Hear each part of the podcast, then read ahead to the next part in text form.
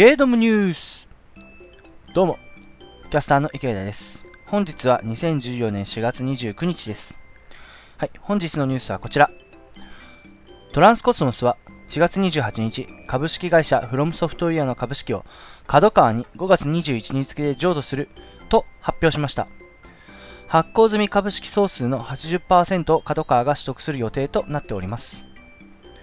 フロムソフトウェアはアーマードコアシリーズやダークソウルシリーズ、電柱シリーズなどコンシューマーゲームで人気タイトルの開発実績を多数有する有力デベロッパーデベロッパーであり、えー、角川ではフロムソフトウェアを角川ゲームスとともにグループのゲーム事業で、えーゲーム事業の中核会社として事業を展開する予定となっております。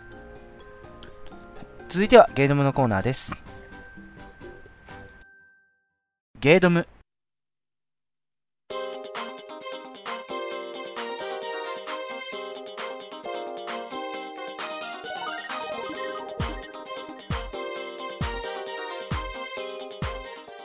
ゲーノムはゲーム、読書、映画、DVD 鑑賞を中心に池田がいいなって思ったもの、やりたいことを淡々と語るウェブラジオです。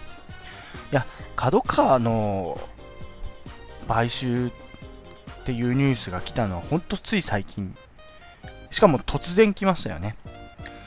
まあ、イメージ的には、その角川が弱いゲームジャンルを保管したという形に見える買収ですよね。結局アクション系ですよね。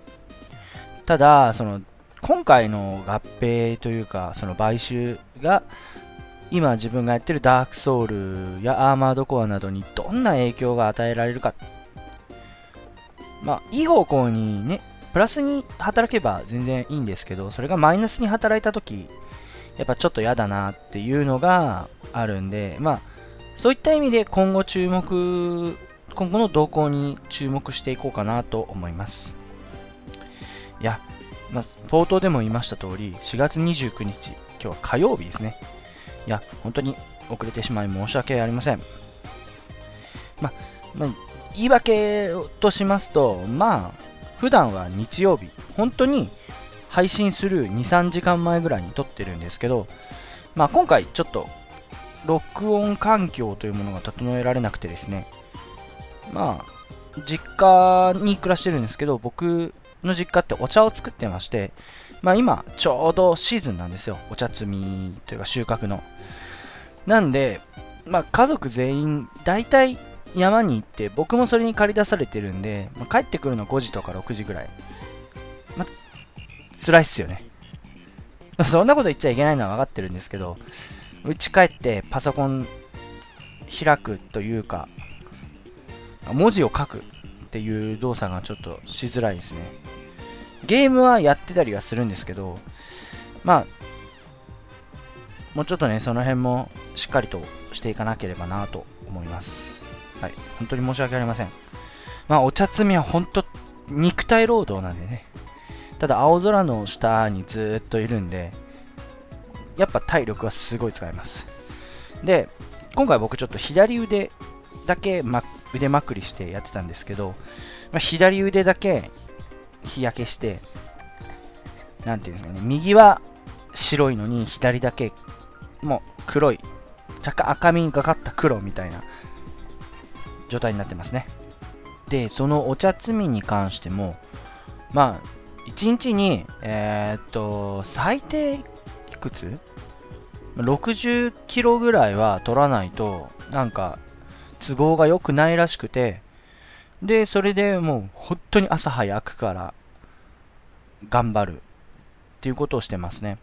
まあ今ちょうどね、雨降ってるんで、今日はお茶お休みということで、その、お茶をその持ってく工場が、工場あるんですけど、まあ、そこが今日ちょっと動いてないんで、お休みとなってます。だから配信できてます。あのリスナーさんが聞けてるのは雨のおかげです。ほんと、天気に感謝ですね。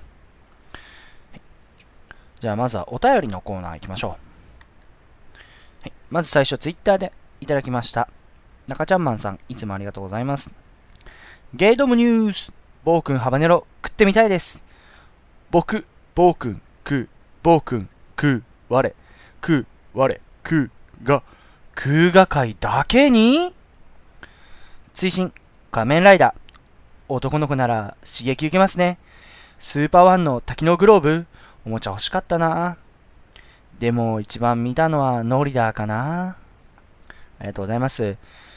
スーパー、スーパーワンのね、多機能グローブ。あれ確か5ハンドですよね。エレキハンドとか手で電気がビーって出たりとかするっていうね、やつですね。あれ、ちょっとかっこいいですよね。あれ、ファミコンにもなんかあんなのありましたよね。コントローラー。名前ちょっと覚えてないんですけど。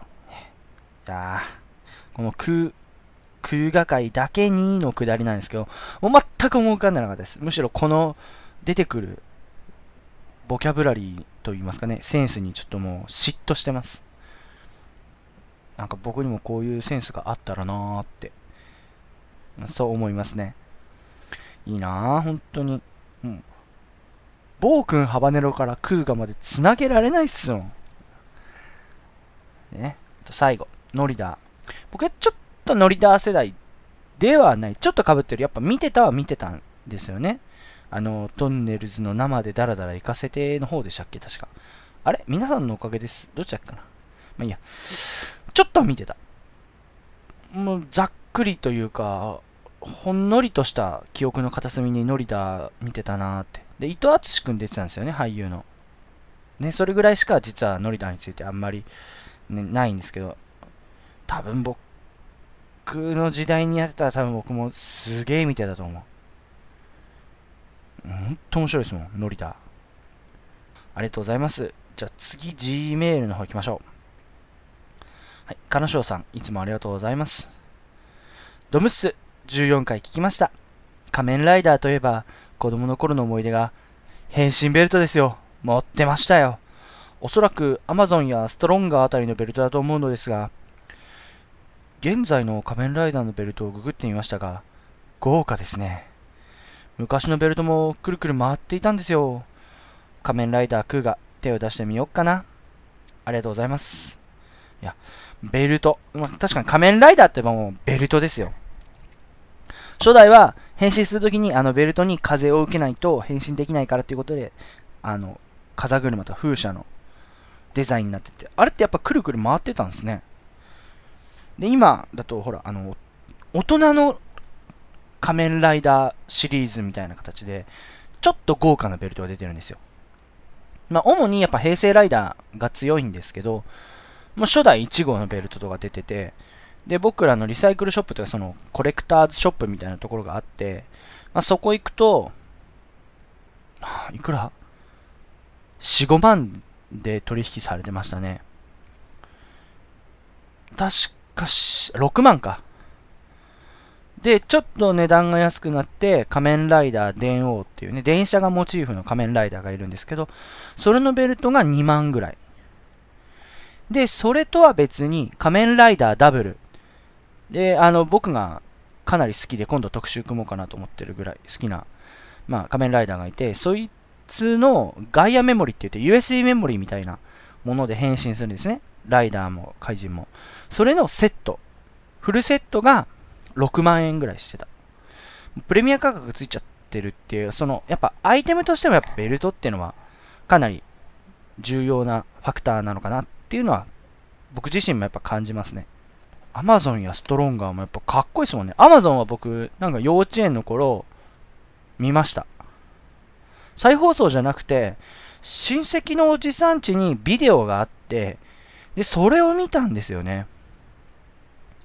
で、当時僕仮面ライダーといえばもうブラック RX しか見てなかったんで、あの、アマゾンのなんて言うんですか、そのワイルドな感じ。もうびっくりしちゃって。確かに泣いた記憶があります。うん、ちょっと泣いたような記憶ありますね。仮面ライダークーガ。いや、もうぜひ、もう手を出してください。もう後悔させません。かなり人間ドラマとしてしっかりしてるし、あとやっぱ仮面ライダーっていうでも固定概念として見ちゃうと、なんか仮面ライダーとはこうあるべきだっていう形で見ると、ちょっとやっぱ、んって思うところはあるのかもしれないですね。でもやっぱクーガはかなりいい話です。ね、昨日なんか2時間ドラマに桂山慎吾さん出てて、やっぱ、どうしてもやっぱ一条さんのイメージなんで、笑ってる姿が面白くて面白くてしょうがないです。あ、りがとうございます。はい。まだまだこれからもね、お便りの方をお待ちしております。宛先は番組の最後で。はい。じゃあ本日のお題なんですけど、まあ今日は特別編やりますね。まあね、今世間ではもうゴールデンウィークですかね。長い人ではもう11連休いやー、11連休。あ、ちなみに僕10連休です。まあ、その辺は置いといて、まあ、ゴールデンウィークっていうのもあると思うんですけど、まあ、今では、今回のね、ゴールデンウィークは間に合わないんですけど、今後、この春、夏、旅行に行くとき、僕の地元、静岡市を選んだらこんなにすごいよということをプッシュする特別編となっております。それでは、ちょっとね、電話来ちゃったんでね。はい。それでは、えー、ゲードム特別編、どうぞ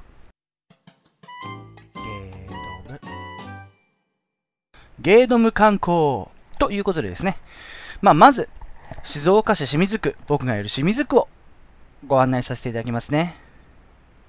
まずですね、何もない清水は何もないというのは、まあ、そこそこ冗談なんですけど、まあ、まず、前もって知っていただきたいことはですね、えー、静岡という街は、電車でアクセスするのはとても不便と言いますか、まあ、浜松とかに行ってしまうと、その、いろいろ私鉄があって便利なんですけど、今回紹介する静岡市に関しては、あまり電車ということは考えづらいと言いますか、不便なんで、まあ、こちらに車で来ていただくか、レンタカーを、まあ、お借りしてね、動いていただいた方が楽です。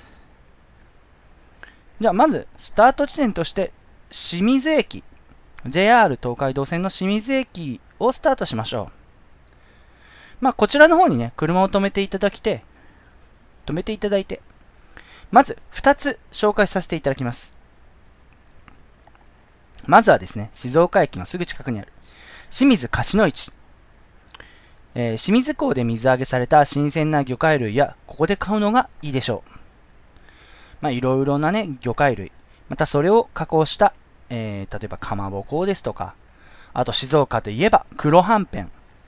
など、豊富な品揃え、連日多くの観光客が来ております。もう、目の前すぐ、漁港なんですね。なんで本当に市場、なんていうんですかね、築地市場みたいなそんなイメージを持っていただければいいですね。焼津の魚市場とかねですね。まあそういったイメージを持つ今回清水でかなりやっぱ連日、やっぱお魚美味しいんで、えー、まあ地元の人も結構来るんですよ。ちょっとなんか晩ご飯足りないなーって思ったらちょっと貸しの市行ってくるねって言ってもいいぐらい来ます。駐車場も広いんでね。ね、あと、その中にですね、マグロ館と言われるね、あの、いろんなお食事どころが入ってるブースがあるんですけど、まあ、魚介類を使ったお食事に力を入れてまして、もう海鮮丼は本当に品質も高く、お値段もお安い。本当美味しいんですよ。昔は、実は貸の市の中に、そのマグロ館っていうのと分かれてなくて、昔は市場の途中にちょっと小さいスペースでお店屋さん、本当に漁師飯置いてあるお店屋さんがあったっていうようなイメージで、本当そこで食べたジロチョウ丼っていう海鮮丼。もうエビとか、甘エビですね。甘エビ。甘エビとかイカ。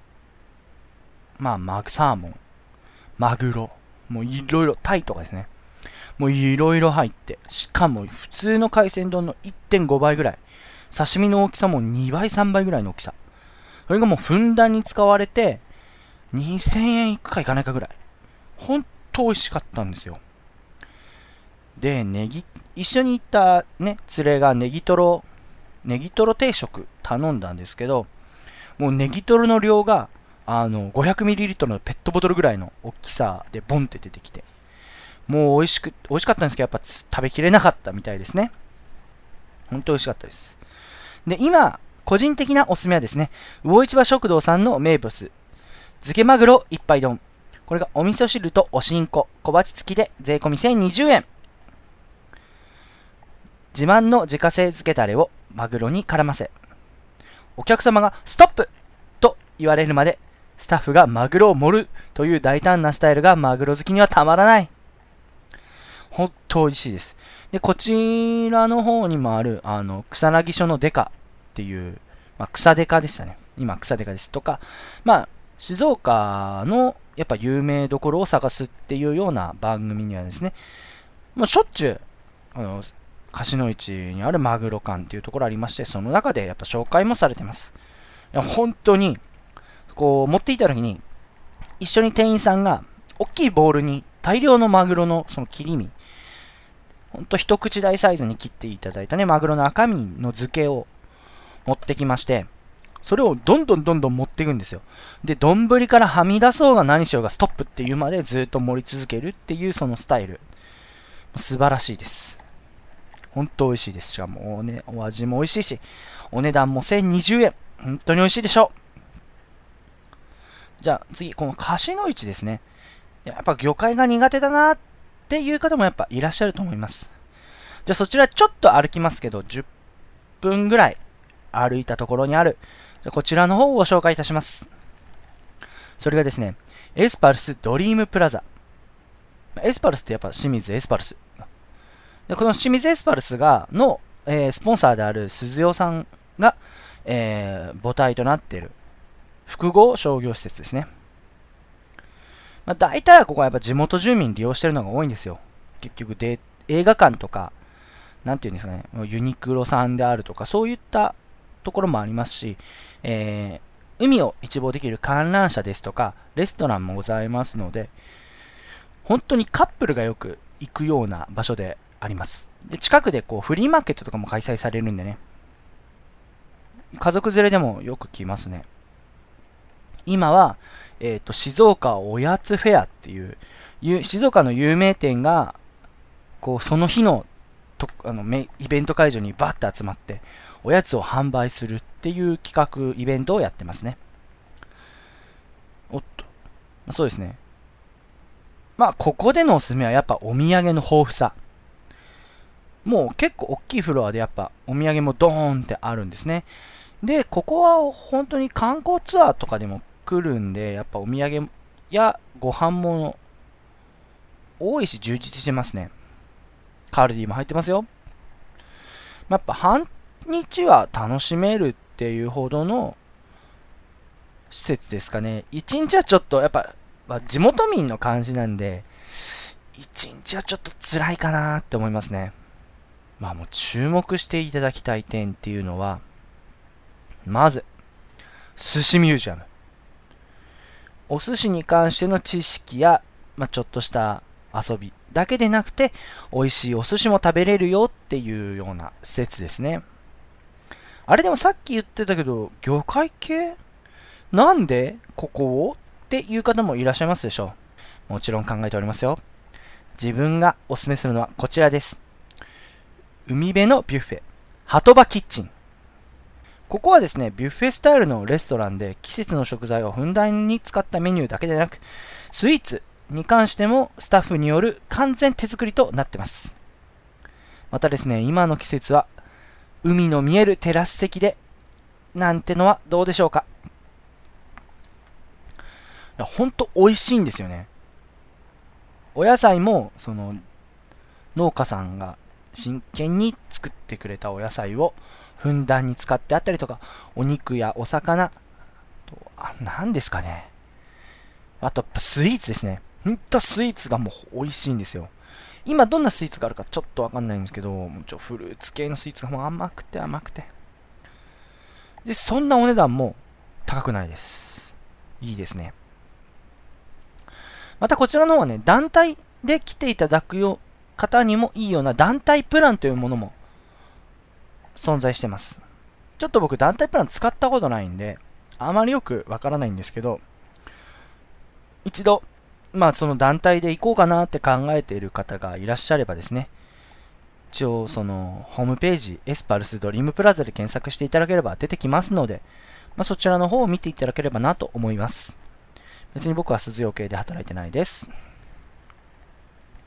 またですね、ドリームプラザではこんなサービスも展開してるんです。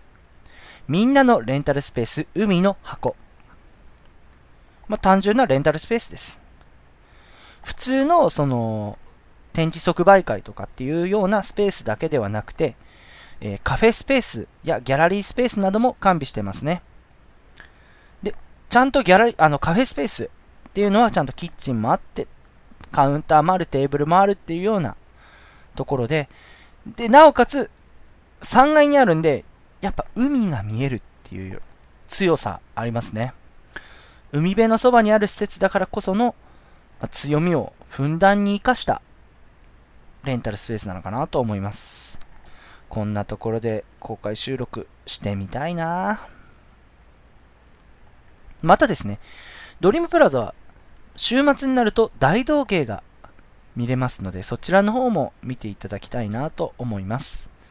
まあ、静岡はですね、秋になると大道芸ワールドカップっていうものがやってまして、世界中から大道芸人たちが来まして、その、頂点を争うっていうようなお祭りがあるんで、まあそちらの方も機会があれば紹介しようかなと思います。ちょっと今回のイメージは春夏なんでね。じゃあ、まず、じゃあ変わって静岡市の方の説明をしたいと思います。まず、紹介するところは、歴史的に有名な久能山東照宮から。まあ、ここは何ぞやっていう方もいらっしゃると思うんですけど、まあ、かの有名な徳川家康公が眠る場所として有名ですね。確か世界遺産？あ、じゃあ国宝だ。世界遺産じゃない。国宝として有名ですね。ちょ、最近どうかわかんないんですけど、ガンプラが奉納されたりしてましたね。なんでね、ガンプラ好きの方ももし今あったらそれ見ていただいてもいいのかなと思いますね。まあ、こちらの方の特徴としてはアクセス方法が特徴ですね。まあ、1000段ぐらい、1000段以上ある階段を1段ずつ登っていただいて、その周りにある景色を楽しむ。これがいいですね。久能山東照宮といえば春もそうなんですけど、やっぱ秋、紅葉の季節もやっぱ見頃ですね。ただ、1000段以上もあるなんて大変だという方もいらっしゃるでしょう。そういった方には、えー、日本平というあの、ところからですね、5分おきにロープウェイがあるので、そちらの方を、まあ、片道30分ぐらい待つ待つんですけど、乗るまでにですね。まあ、でもそれで乗っていただければ、スムーズに、え、東照宮の方まで行けますので、そちらの方もご利用ください。まあ、ここ、今3つ、挙げた3つはですね、単純に、なんていうんですかね、本当に旅行として楽しむっていうようなところなので、まあ、こちら最後、ショッピングを楽しみたい。そういうあなたには、やっぱ静岡駅の周辺がおすすめでしょう。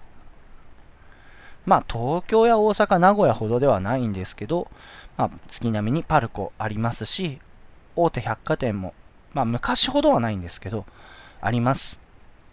で、まあ、商店街といいますかね、毎日に、日曜日になると遊歩道ができて、いろんなショッピングを楽しめるというような作りになってますね。ただ、僕のおすすめするところは、新静岡セノバ。まあ、ここはショッピング施設なんですけど、まず、セノバは静岡にある私鉄、静岡鉄道の新静岡駅に直結しているので、地元住民でもアクセスのしやすさから重宝される施設です。また、その、都心というか、その駅の近くにもかかわらず、駐車場が完備されてるんですね。それなので、結構重宝されますね。ここはもう一日楽しめます。まあ、単純に、その、ジーンズであるとか、あとは、ビルケン、ビルケンストックっていう靴屋さん、あと、純駆堂と呼ばれるね、図書館よりも豊富な本の数みたいな、そんなことをキャッチネーム、ちょっと覚えてないんですけど、まあ、純駆動が入ってたりとか、映画館ももちろん入ってます。ここの映画館、ちょっと、今、この地域では珍しいんですけど、イロハスを頼むとイロハスがボンってペットボトルで出てくるっていうね。あれでも嬉しいですよね。まあ、それだけじゃなくて、あのー、普通に、あのー、ランチを楽しむ、例えば本当にファーストフード、ま、銀だこさんですとか、モスバーガーさんも入ってますし、あ、ミスタードーナツも入ってますね。ますし、上の方に行けばお寿司屋さんであるとか、あと、ね、最近有名だと思うんですけど、げんこつハンバーグ聞いたことあるかな？県民賞とかでも言ってたと思うんですけど、そのげんこつハンバーグでおなじみの、あの、爽やかもこちらの中に入ってます。いや、美味しいんですよ。牛乳100%のハンバーハンバーグでね。あの、店員さんが持ってきた時には、ほんと大きいハンバーグで、まだ中にあんまり火が通ってないんですね。で、紙を持っていただい、ね、僕らが持って、こう飛ばないよね、肉汁が。こう、肉汁をガードするための紙がありまして。で、それを持った時にですね、お店の人がハンバーグを半分に切って、その鉄板の余熱で完成させるという、ほんと美味しいハンバーグです。もう静岡来たら、もうぜひ食べていただきたい。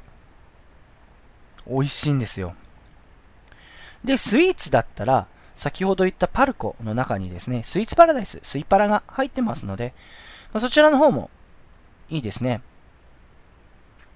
パルコはですね、あの、ビレッジヴァンガード、本屋さんですね。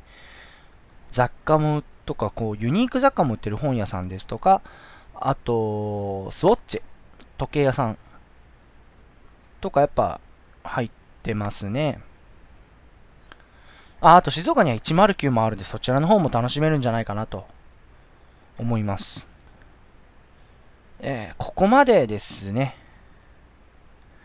春夏、今の季節におすすめの静岡市を紹介しました。本当はまだまだ教えたいんです。ゆいの桜エビのかき揚げ。本当桜エビのかき揚げ美味しい。ですとか、まあ日本平動物園。あの、ちょっとね、一世を風靡した荒い、え、荒い沼レッサーパンダか。レッサーパンダの風太くんって覚えてます？あの、立ったっていうやつ。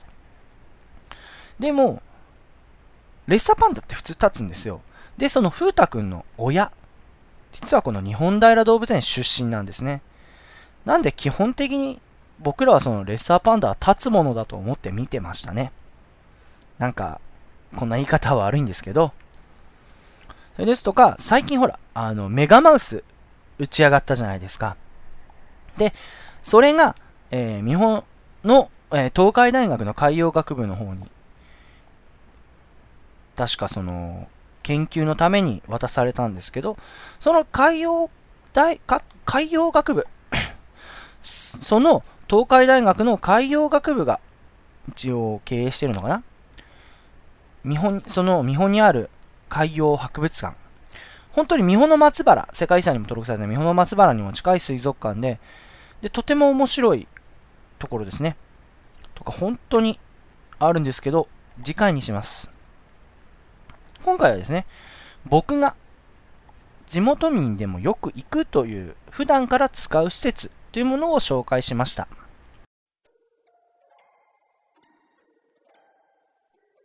ゲードムエンディングです。本当にね、ドリプラはもうほんと普段行きます。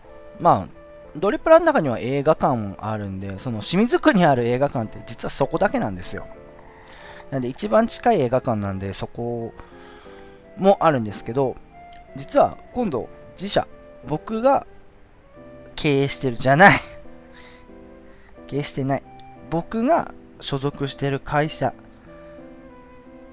今はちょっと別のところにあの協力会社として出向してるんですけど、その本社、事務所が実はそのドリームプラザの近くになったんで、もう今後はどんどんドリプラ使いますね。主に駐車場。そうですね。あとは、まあ、セノバ。セノバは僕の、ね、メメガネをメンテナンスしてくれるところでもある。ジンズさんが入っていたりですとか、あとやっぱ参考書職業柄やっぱ参考書とか結構買うんで、特殊な。やっぱ純駆動さんにはお世話になってます。あとは何だろうね。いやもう日本平動物園行ってみたいんですよね。昔、変な話、そんなにいいイメージというか、やっぱ錆びれてるなっていう印象あったんですけど、今も全然違うらしいんですよ。もう、すごいなんか施設がしっかりしてるらしくて、もう日本、僕が行った時の日本大動物園のイメージなんか人の檻ぐらいですよ。人間って書いてある。あと、ね、さらに糞を投げつけられたりだとか。あと、爬虫類感がめちゃくちゃ怖かったイメージぐらいですかね。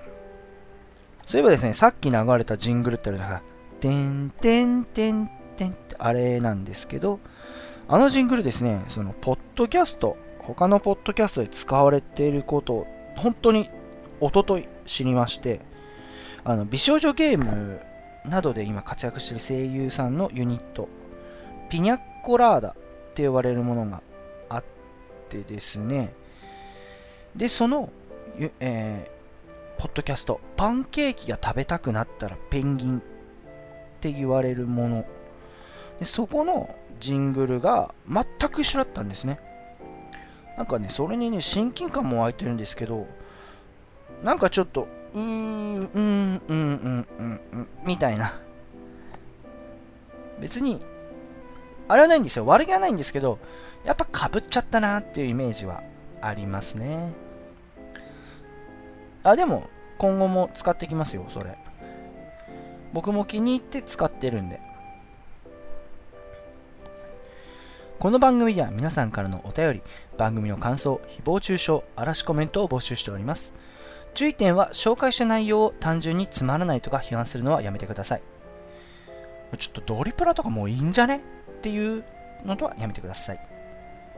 すべてのお便りの宛先はメールアドレスガノモ 617gmail.com ganomo617 gmail.com ツイッターアカウントは僕個人のアカウント池田2887 IKE アンダーバー DAI2887 に直接リプライまたはハッシュタグゲードムひらがなでゲードムまでお願いします。次回は何します？予定としてはガンプラ会。満を持してのガンプラ会ですね。実際にマスターグレードのプラモを作ってみて、その、取るまでにですね、作った感想。で、僕とガンプラ。まあ、今後欲しいガンプラ。この3つについてやっぱ語っていきたいかなって思います。だもん、その来週はですね、そのモニパソコンの前でニッパーヤスリを持ってニヤニヤしながら聞いていただきたいと思います。それでは、さようなら。